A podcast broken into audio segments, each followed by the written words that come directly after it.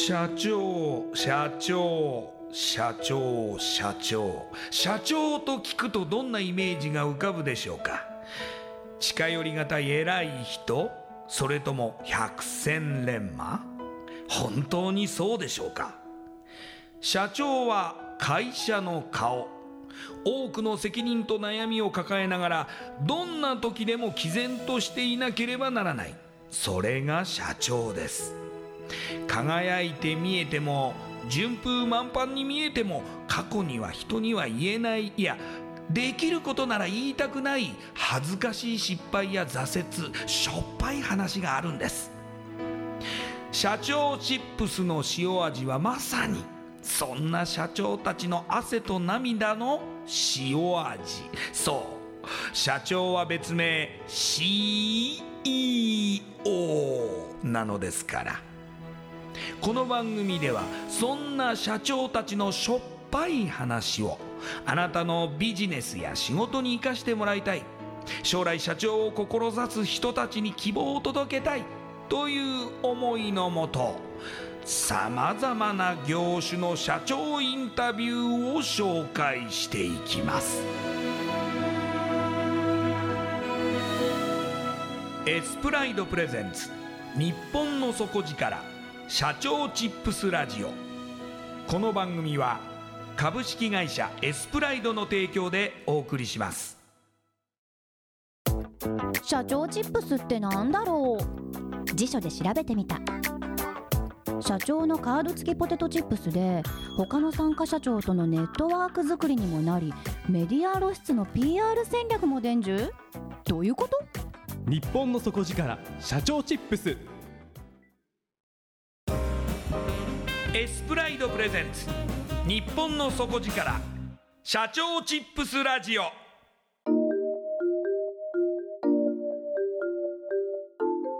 エスプライドプレゼンツ。日本の底力社長チップスラジオ。こんばんは。社長園ナビゲーターの西川真理子です。今夜のゲストは株式会社キューブカンパニー代表取締役社長荒内誠さんです。荒内社長よろしくお願いします。あお願いします。ではまずはじめに私の方から荒内社長のプロフィールご紹介させてください。荒内さんは1978年愛知県のお生まれです。自営業の家庭に生まれ周りの大人も経営者ばかりの環境にあったことから自分も将来は社長になるものだと思い育たれてきました。南山大学経営学部をご卒業後2002年に株式会社フレームワークスへご入社。SCM 領域におけるコンサルティングや経営企画の業務全般新規事業立ち上げに従事されます。そして2007年29歳で株式会社キューブカンパニーを創業設立。0から1を作り出しビジネスやライフスタイルをより豊かにより楽しくするべく日々邁進中でいらっしゃいます。それではこの後荒内社長の汗と涙の塩味エピソードに迫っていきましょう。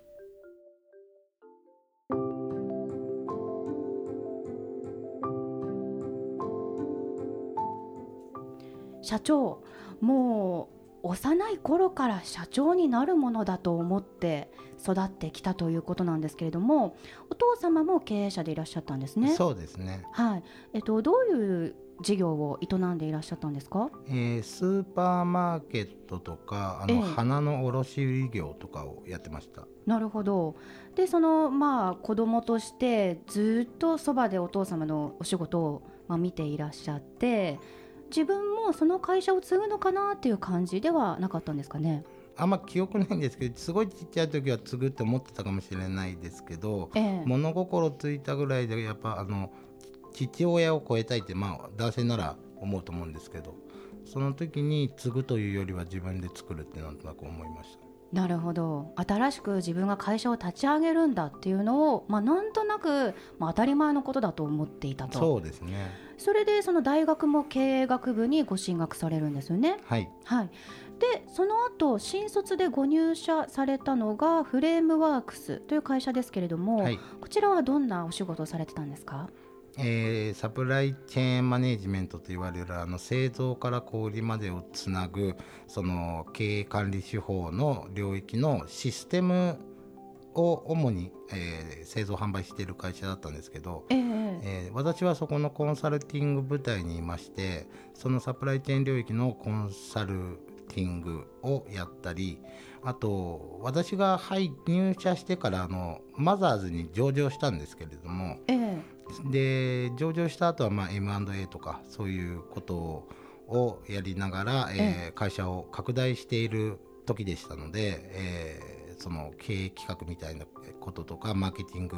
っていうことに携わってました。なるほどそのお仕事はどのぐらい続けられてたんですか？5年ですね5年経って30手前あ来たなもう独立するタイミングだなっていうところでいざ。まあ、というのと、まあ、あのかなりこう現実的な話ですけど、ええ、あのこのタイミングでボーナスをもらってからやめようみたいな。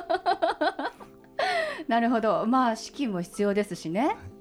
ということで29歳の時に独立っていうところではキューブカンパニーを設立されるということになるわけですがどうなんでしょうか？最初から、まあ、順調に、まあ、こう資金もありそのお客様も集まりみたいな形で順調にこう動いていく感じだったんですか？そうですね。あの実際は会社を創業してから半年間ぐらいは二足のわらじでやってたんですね。あの、ええ。えー、フレームワークスに勤めながら半年間こう両方やってるみたいな。あの夜間夜間と週末にキューブをやって昼間はフレームワークスで働くみたいなことをやったんですけどその間に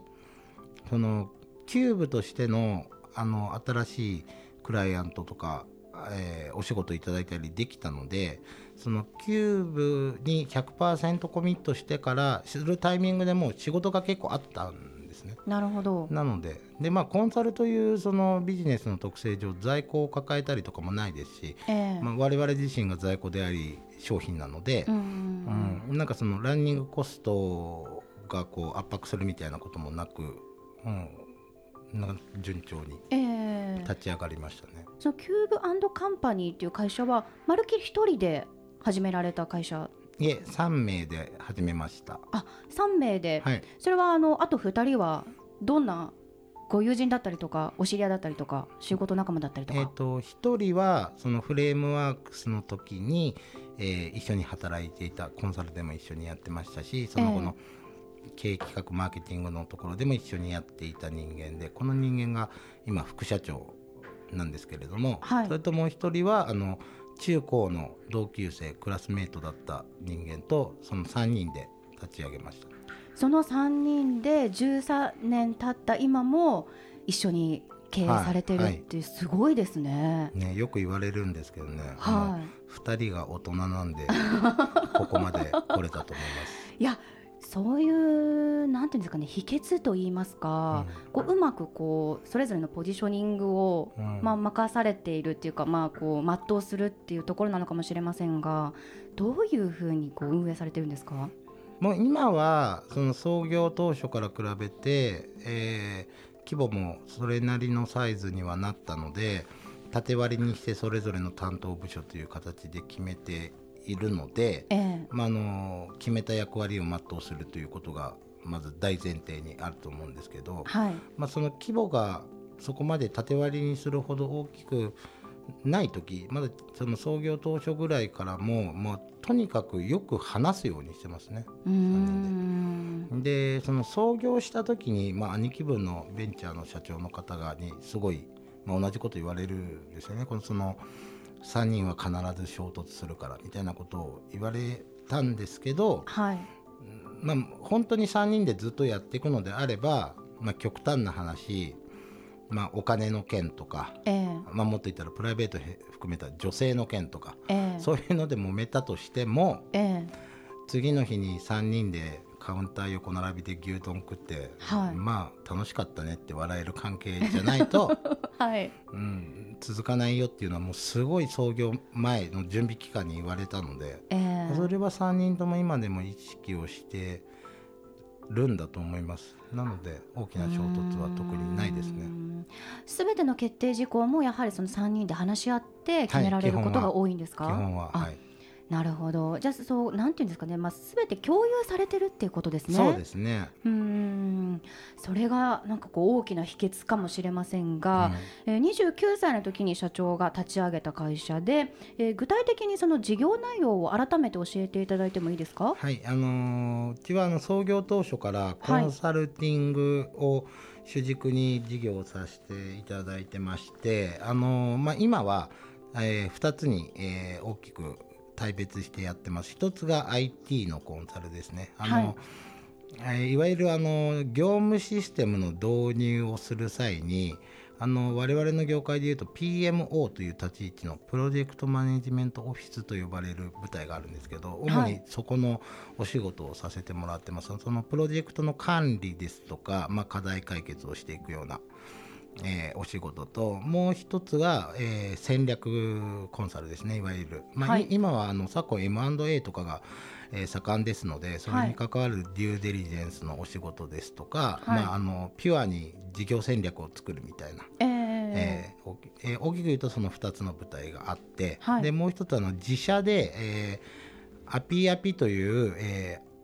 女性向けの EC アパレルの事業を展開してます。その EC アパレルっていうのはそのサイトだけで販売するアパレルのあそうですね、えー、はい、あのナショナルブランドもあるのであの他の店舗さんでも扱っているようなものも置いているので、まあ、セレクトショップにイメージとすると近いかもしれないです。なるほど。あのー、例えばですけどコンサルティング業務請け負った場合って割と長期になることもありますよね。はい、はい、あります。っていうことはその社員さんがこう、まあ、長期にわたってその会社さんを見ていくっていう形になると思うんですけど、はいはい、その独り立ちできるまでってとても大変なんじゃないんですか？そうですね。弊社の中では、はい、あの目安として例えば新卒で4月に入社したら3年でコンサルタントになる。あの入社した時はあのアソシエイトコンサルと呼ばれるアシスタントみたいな役職ですのでえー、で3年でコンサルに上がってねっていうのを一つ目安にしていて、えー、でコンサルの基準は1人でプロジェクトを回せるという基準なのでまあ3年から5年ですね実際は、うん、あのー、これまでに、はい、まああのー、御社にいらっしゃった社員さんで、はい、こうまあ辛い経験をされたというか、はい、辛い別れがあったみたいなことってあったんですかね？うんそうですね。過去3回ぐらいは。あのー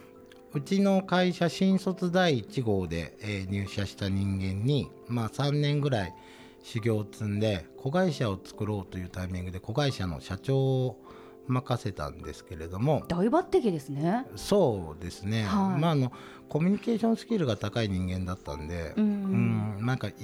いけるという感触もあったので任せたんですけど、はい。はい、2期ぐらいやらせてみてで決算のタイミングで蓋を開けてみたらまあ、ちょっとこの不正なというか、えー、えー、まあ、数字としてこうおかしなところを見つけてしまってで、まあ、こう問いただしたところ、まあ、意図的なものですということだったのでで私1回はそれを見逃したとかあの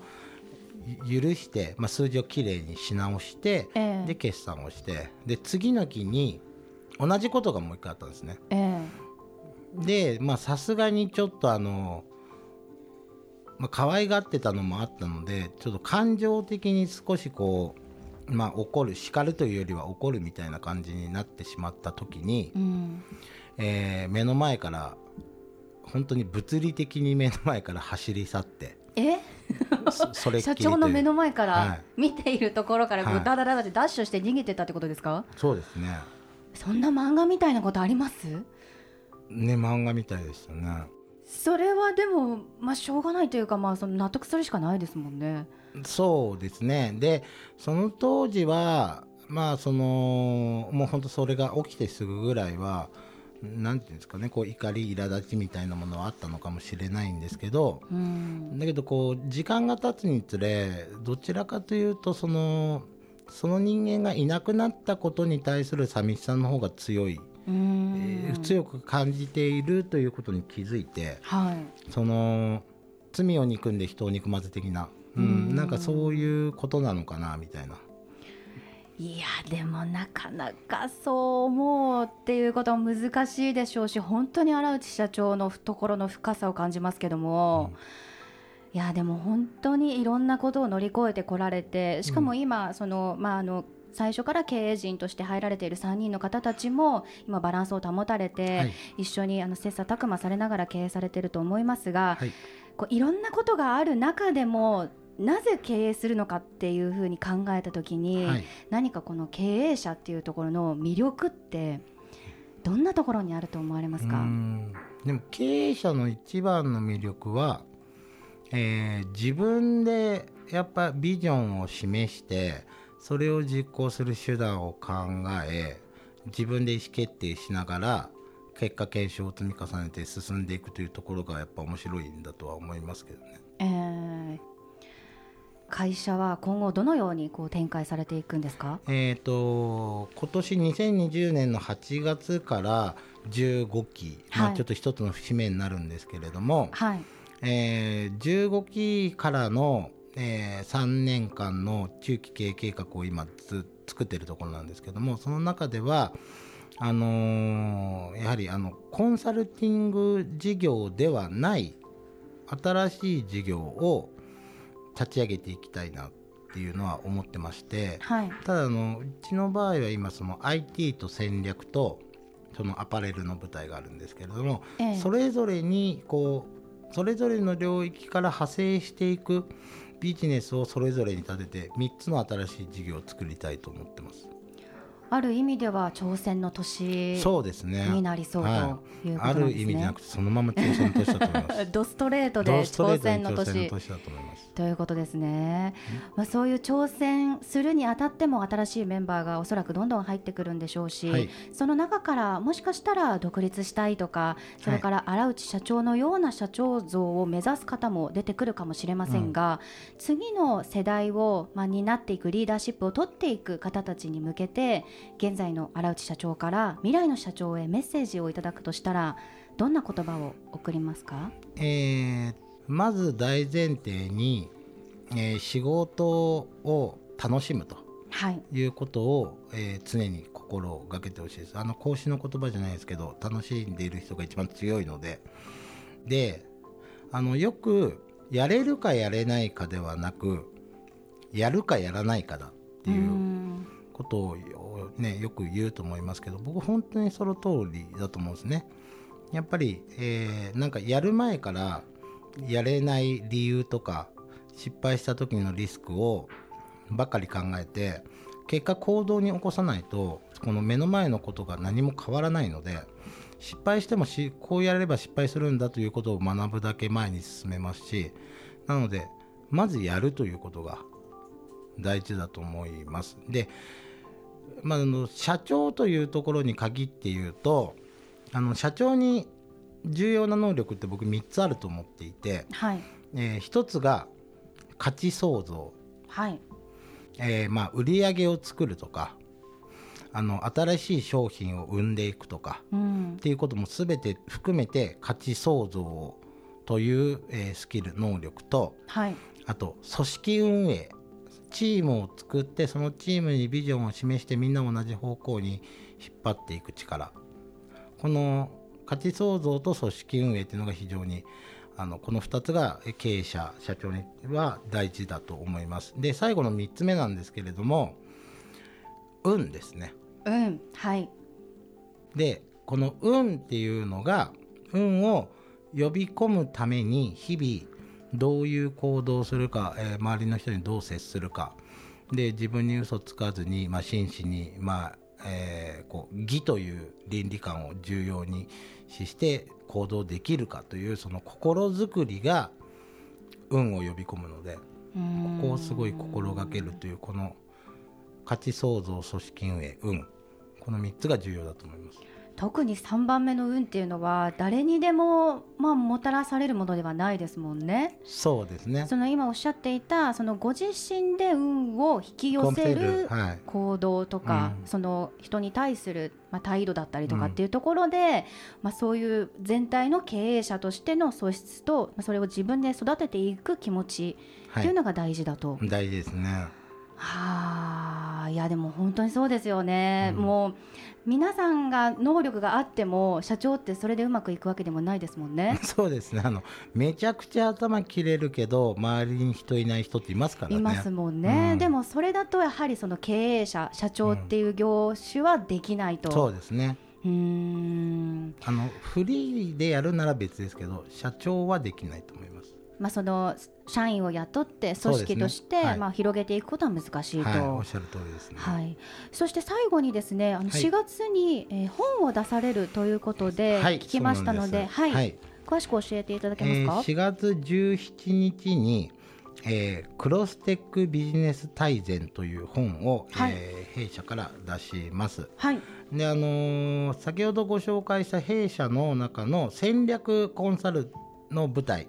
が、えー、メインで、えー、執筆をした本になるんですけれども、えーまあ、昨今あのクロステックなんちゃらテック代表的なのがそのフィンテックとか、えー。えー、最近ですとあのスポーツの業界でもスポーツテックみたいなことが言われてたりあと健康系のヘルステックスリープテック。何でもこうテクノロジーを使って価値を創造進化させようみたいなことがあらゆる業界領域でやられてるんですけれどもこの本は、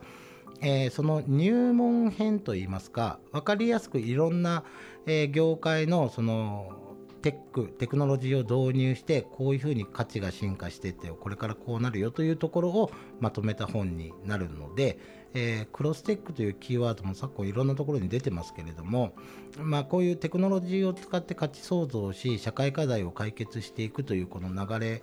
を、えー、分かりやすく、えー、まとまってますので興味ある方はぜひ、え、ご一読ください。はいありがとうございます。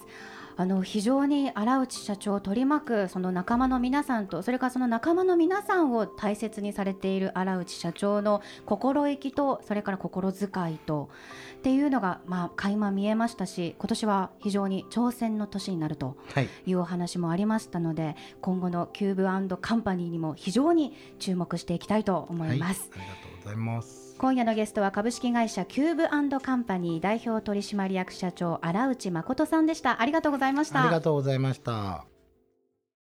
インパクトのある PR がしたいけどどうしたらいいのか。採用の時学生の印象に残せるようなものがあればな。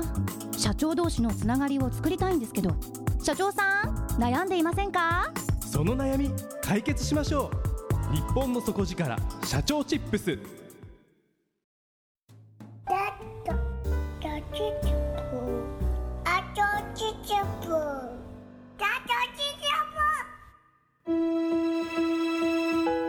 エスプライドプレゼンツ日本の底力社長チップスラジオ